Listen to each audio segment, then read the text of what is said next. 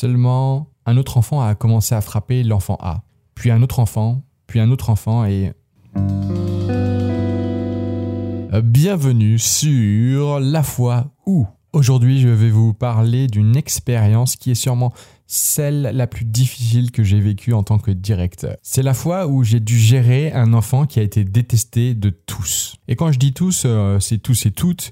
Et quand je dis tous et toutes, je parle des enfants et aussi des animateurs animatrices. Et le pire, c'est que cet enfant ne s'en rendait même pas compte. C'était sur la même colonie de vacances que là où j'avais eu l'inspection jeunesse et sport jour 2 soit 26 animateurs animatrices, un peu plus de 130 enfants et une adjointe et un adjoint. Je précise que c'est un directeur adjoint et une directeur adjointe parce que la dernière fois je ne l'avais pas précisé et je voudrais rétablir cela. Vers la fin du séjour, mon adjoint arrive avec un enfant qui est en train de pleurer. Il m'explique qu'il vient de se faire frapper par un animateur. Et vous savez quoi? Cela ne m'étonne même pas. Et pour cela, il faut que je vous explique comment ça s'est passé durant le séjour. Quelques jours après le début du séjour, un animateur vient me voir avec cet enfant et il me dit que les autres enfants se moquent de lui. Je propose à l'animateur de faire médiateur avec euh, les enfants pour essayer de résoudre le problème. Quelques jours plus tard, il revient avec le même enfant et il me dit qu'il vient de se faire frapper par un autre enfant. À ce moment-là, je demande à l'animateur d'envoyer l'autre enfant au bureau pour que je puisse parler avec lui. Pour vous aider à comprendre la suite de l'histoire, je vais nommer l'enfant qui vient de se faire frapper et qui s'était fait insulter au préalable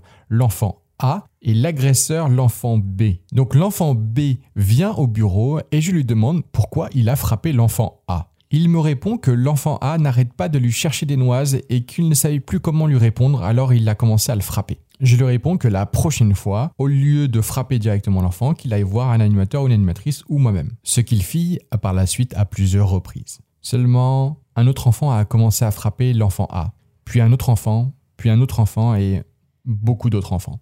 À chaque fois, ils atterrissaient dans mon bureau et je devais leur dire d'arrêter et que si ça se reproduisait, d'aller voir un animateur ou une animatrice. À chaque fois, l'enfant qui venait ne recommençait pas. Mais le problème, c'est qu'il y avait toujours un nouvel enfant qui venait parce qu'il avait frappé l'enfant A. En réunion d'animation, on discutait de ça. Comment pouvoir résoudre ce problème? Et là, on était face à un deuxième problème. Les animateurs animatrices ne l'aimaient pas beaucoup non plus, l'enfant. Il m'expliquait que cet enfant avait ce truc, je sais pas trop comment l'expliquer, mais qui faisait que ça poussait à bout les animateurs animatrices, c'est que quand ils le voyaient, ils évitaient d'être avec lui. Alors bien sûr, je leur ai expliqué que c'était pas un copain, c'était un enfant et que c'était des animateurs animatrices et qu'ils avaient bien sûr un rôle pédagogique et éducatif et qu'il fallait bien sûr qu'ils s'assurent de la sécurité de cet enfant.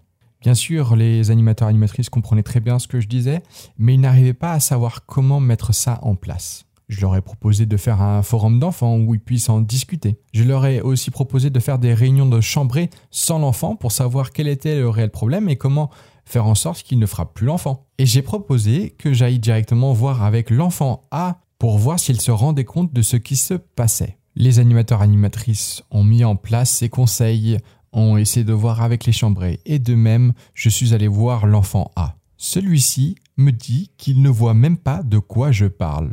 Je lui demande s'il s'est fait des copains et des copines et lui me dit Ah oui, je m'en suis fait plein. Je lui demande du coup qui et il me répond Ah bah l'enfant B et tous les enfants qui l'ont frappé.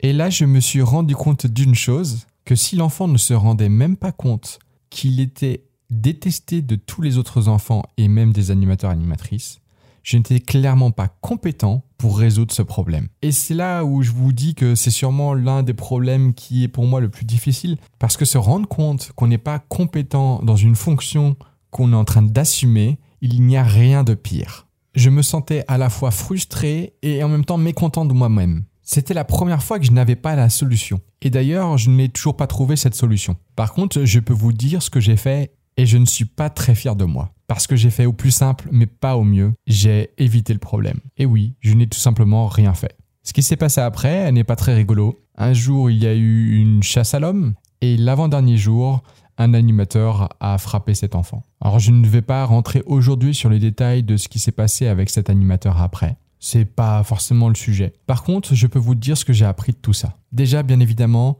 j'ai appris que la formation en direction, elle se fait tous les jours, que ça fasse 10 ans qu'on fasse de la direction ou zéro. Ensuite, qu'un problème simple peut devenir très compliqué si on ne le résout pas rapidement. Et qu'il est parfois difficile de se confronter à ce problème parce qu'on a peur, parce qu'on ne connaît pas les solutions ou parce que cela semble difficile, mais il faut effectivement y aller. Il faut y aller un peu de façon bourrine. Hein. Peut-être que ça va arriver comme ça la première fois, mais je pense que à force d'essayer, de réessayer, de réessayer, eh ben, on se peaufine et on améliore notre façon de gérer ce problème.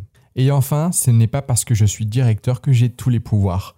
Ou plutôt qu'en fonction de la situation, les pouvoirs du directeur, de la directrice vont être plus ou moins grands et que dans cette situation, je n'avais pas beaucoup de pouvoir. C'était la fois où, si bien évidemment vous avez aimé, n'hésitez pas à partager avec plaisir.